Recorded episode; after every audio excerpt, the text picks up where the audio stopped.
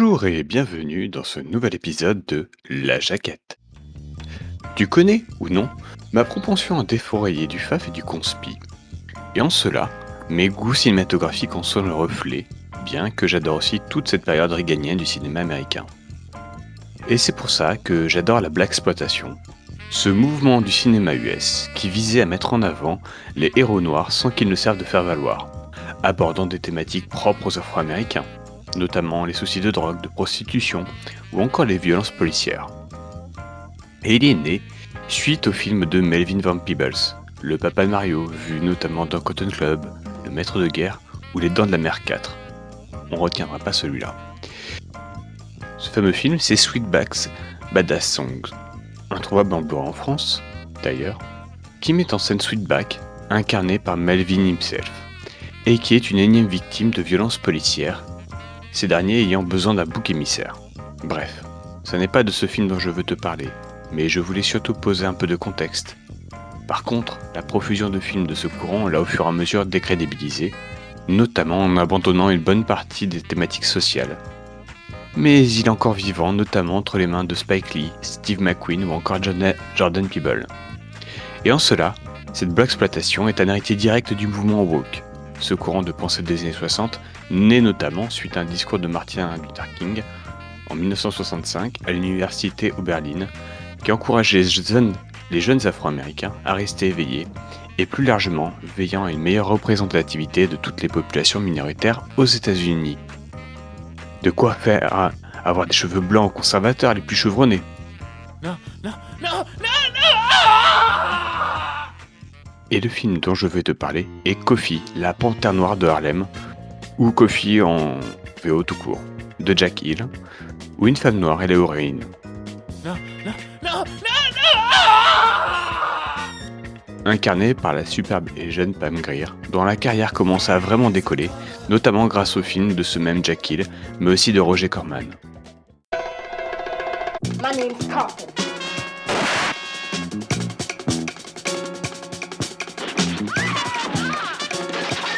I know where you want to, and you're gonna get it.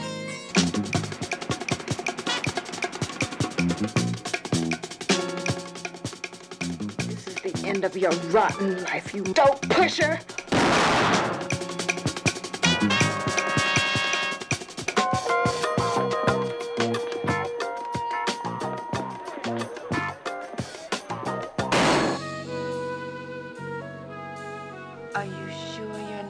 Just a little black?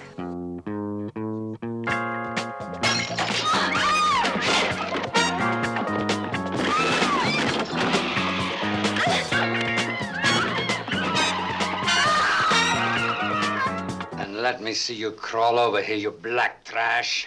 You want me to crawl? What are you doing? Put that down. You want to spit on me and make me crawl?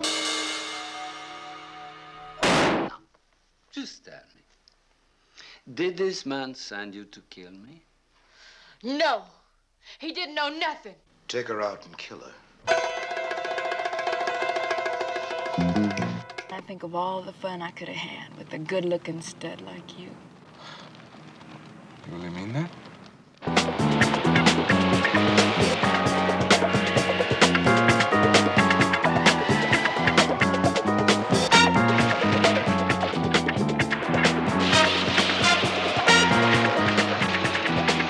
Your friends are dead. I killed them all?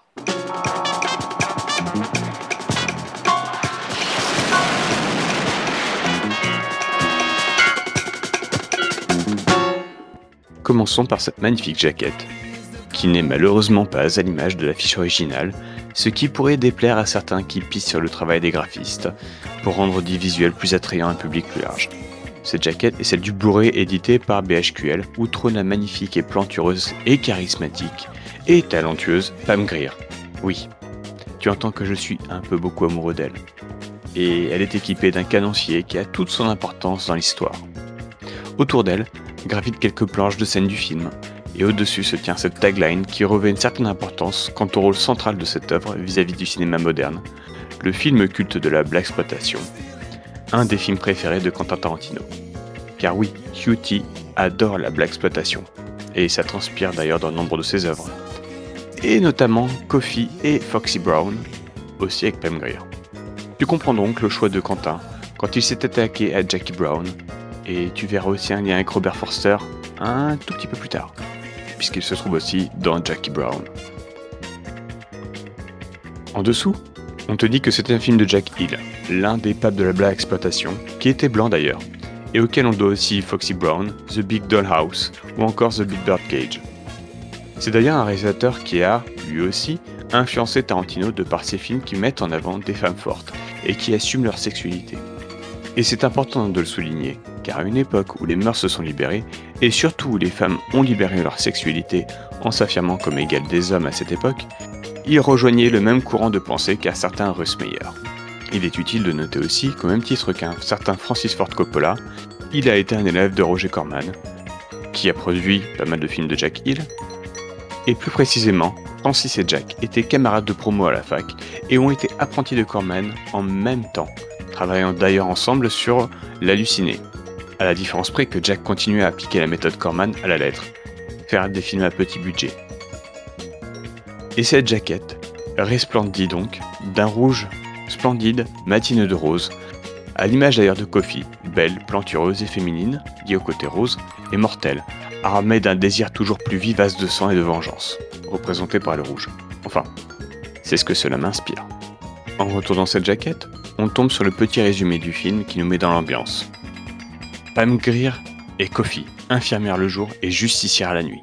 Lorsqu'elle découvre qu'un dealer a entraîné sa jeune sœur dans l'univers impitoyable de la drogue, elle met non seulement fin à la misérable existence du criminel, d'ailleurs elle, l'oblige à faire une overdose avec sa propre drogue, mais prend également la ferme résolution de remonter toute la filière. La soif de vengeance de Kofi n'aura alors plus de cesse, mais elle va se rendre compte que les apparences sont parfois trompeuses. L'avantage de ce pitch, c'est qu'il nous dévoile juste ce qu'on doit savoir sans en dévoiler le contenu, enfin celui du film. Le tout entouré de photos extraites du film, notamment une Kofi et son inséparable canoncier. Et en continuant à parcourir ce verso, on tombe sur une légère mise en contexte. La superstar du soul cinéma, bon, de la exploitation, Pam Grier, Jackie Brown, excelle dans cette histoire de vengeance oppressante et démesurée. Pam Grier ne se laisse jamais démonter et sait se défendre, que ce soit avec un flingue, à coups de lame de rasoir ou simplement à main nue. Oui, cette partie fleure bon le vidéoclub, hein. ne serait-ce que de par le vocabulaire ou l'eau à la bouche que cela te provoque. En continuant notre exploration sur le verso, on en apprend un peu plus sur le casting et sur l'équipe technique, donc autant faire une petite pause dessus, non? Now, uh, one more thing. Where does he keep his supply? His... Hey. What are you trying to get me killed? Come on, Priscilla. Where does he keep it? You know, don't you? You lived with him. You get out of here. Right now. Go on. Get out of here. Get out!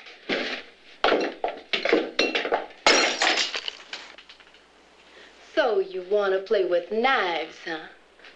Well, you picked the wrong player. No. No, please, look, I didn't mean nothing. Please. Oh, no. Now I'm going to give you another slice to match the one you got from that dog pushing pimp, unless you tell me where he keeps the stuff. No, please. He'll kill me. Oh, all right. All right. He's got a fireplace. It's in a box under the ashes. Harriet! Harriet! What the hell is going on here? She busted in here trying to make me. Get her out of here. Au casting de ce Kofi, la porte nord de Harlem, on retrouve bien sûr dans le rôle titre l'incroyable et jeune Pam Grier, qui avait à l'époque du tournage seulement 23 ans, le film ayant été tourné entre janvier et février 1973. L'une des égéries de la black exploitation, je dirais même la touche mortelle de ce courant. Et à la carrière fleuve, puisqu'outre dans Kofi et Foxy Brown, et aussi Jackie Brown, tu as pu la voir dans Blackula, le cousin du comte dans la black exploitation, aux côtés du son moins agile Steven Seagal dans Nico, bah ouais, ça claque de savoir que le panda Buffy a été aux côtés de vrais monstres du Cinoche. Dans le Class of 1999 de Markel Lester, devant la caméra de Tim Burton dans Mars Attacks, elle a aussi joué pour Big Jean le Charpentier, John Carpenter, dans son Ghost of Mars, ou encore dans la série The Hell World. En gros, c'est l'une des pierres angulaires du cinéma de genre de ces 50 dernières années. Face à elle, c'est un casting essentiellement masculin, mis à part bien sûr le harem de King George, le Mac, roi de la drogue. Ce dernier étant incarné par Robert Docky. Ah, oui, le sergent des trois Robocop lui-même.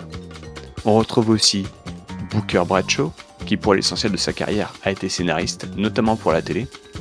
Il a notamment écrit le scénario d'un téléfilm de la, planète des singes. William Elliott, qui fait aussi beaucoup, beaucoup de petits rôles à la TV. Alan Arbus, qui était aussi un acteur pour l'essentiel de séries TV avec des rôles récurrents comme celui du psy de la série MASH, le Dr Friedman. Et surtout, surtout, un acteur à la gueule et à la gouaille reconnaissable entre mille. Bon. Sid Haig, qui partage l'affiche avec Pam Grier dans Black Mama White Mama, The Big Bird Cage, aussi de Jack Hill, Foxy Brown, et qui condamna cette dernière dans Jackie Brown. Sans compter une carrière de dingue, puisque tu as pu le voir pour les plus connus dans THX 1138 de George Lucas, dans un petit rôle dans Les Diamants sont éternels, et surtout, surtout, surtout chez Tarantino et Rob Zombie. this is the way we lynch niggers. car. Hey, guys, I'll do anything you want. No, what did I do? Oh, Jesus Christ, oh, look out. Hey, oh, God, please. Hey, stop the car. Now, what did I do? Now, somebody tell me. Oh, look, oh, Jesus Christ. You guys stop the car, please. What did I do? You huh?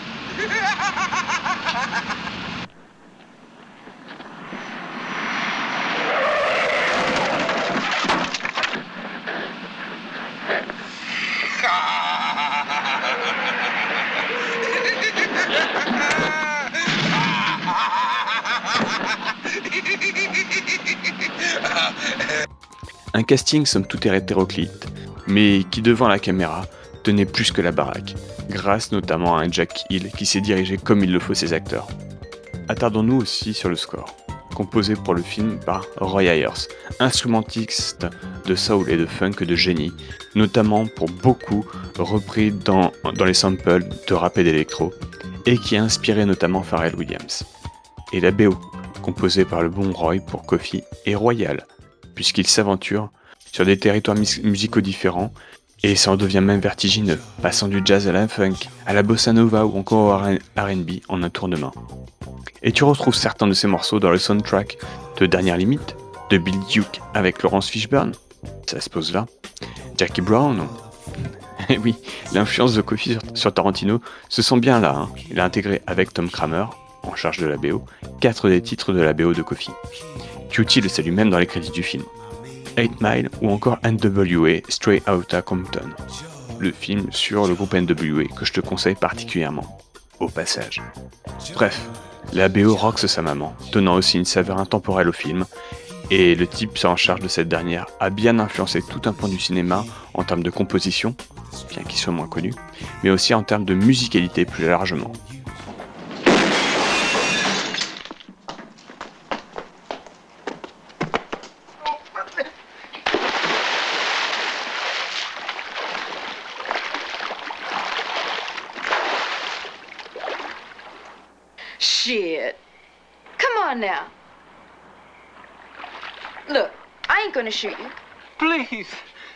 Shoot. Don't shoot. I'll pay you anything. A million dollars. Whatever you want. Okay, a million dollars. You got a deal. I won't kill you. It's your friend Brunswick I want anyway. Where is he? He left. He went to his house at the beach. Yeah, I know the place. Thanks.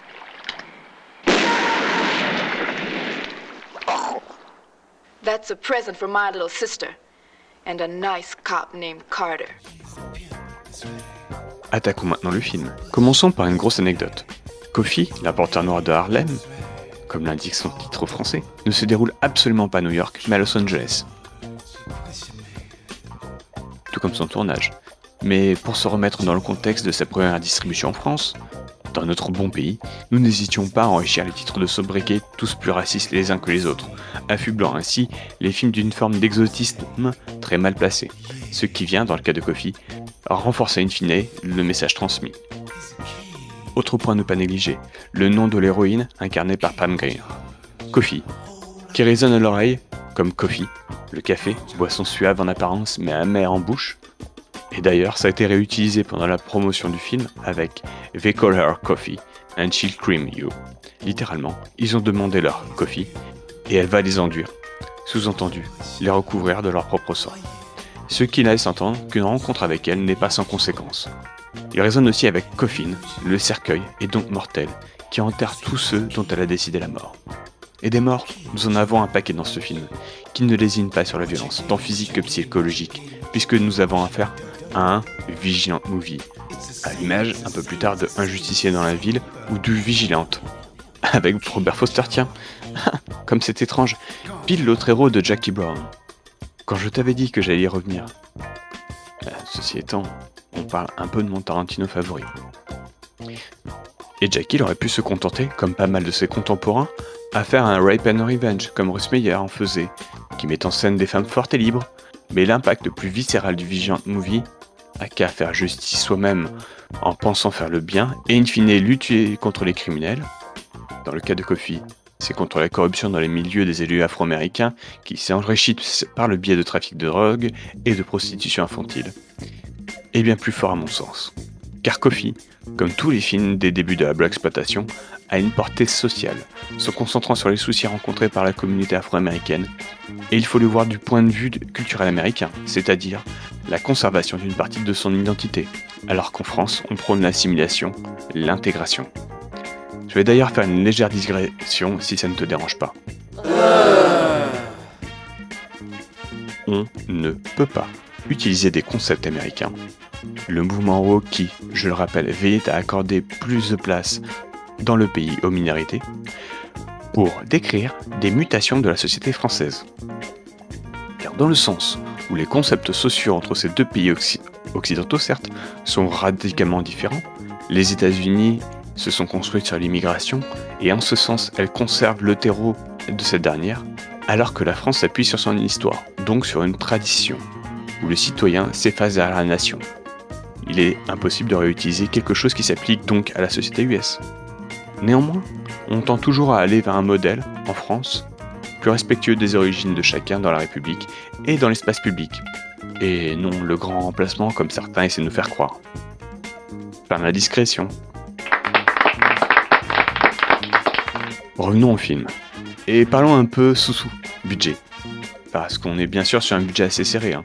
On parle de seulement 500 000 dollars. Merci le tournage en 18 jours d'ailleurs pour maintenir ce budget compressé. Et pour un résultat box-office estimé de 4 millions de dollars. Ce que représente en soi un joli petit succès. Hein.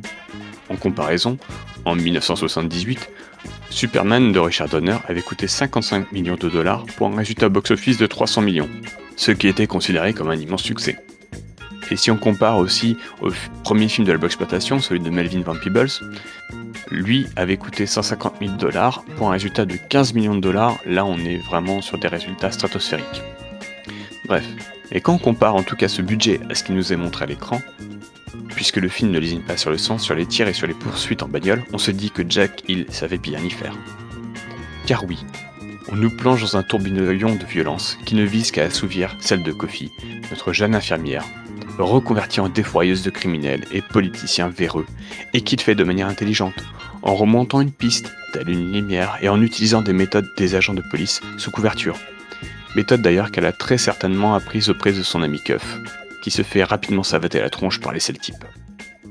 Et Kofi est notre ange exterminatrice, qui utilise de gros calibres et qui fait miroiter ses victimes de jouer avec le leur. Intelligence, vicieuse et terriblement inventive, n'hésitant pas à planquer des armes dans sa coupe afro. C'est d'ailleurs une idée de Pam Grier himself. plutôt herself, hein, si je utilisais ce terme. Et surtout, surtout n'hésitant pas à être sadique pour arriver à ses fins. Ce qui vaudra au film d'être charcuté pour pouvoir sortir au Royaume-Uni et être classifié PG-16, pardon, je, je perds mon anglais d'ailleurs, aux États-Unis. Elle est à la fois pulpeuse et pulpe dans le sens où notre héroïne est quasi surhumaine dans les efforts déployés, et dans la basson aussi, à l'image de ces récits fantastiques délicieusement délirants et frénétiques. Mais trois choses sont à retenir sur ce déferlement de violence. Elle n'est pas racialisée, puisque les Afro-Américains prennent aussi cher, voire plus dans le sens où ils n'hésitent pas à écraser leurs prochains, déjà pas mal dans la merde, que les Blancs américains. Deuxième chose, elle n'est pas orientée politiquement, puisque tant les progressistes que les conservateurs en plein les dents. D'ailleurs, ça me fait un peu penser à ce que Lloyd Kaufman fera un peu plus tard dans les films de la Truma. Et surtout, elle est interrogée par Kofi elle-même, dans son fort intérieur. Elle a parfois l'impression d'être dans un rêve.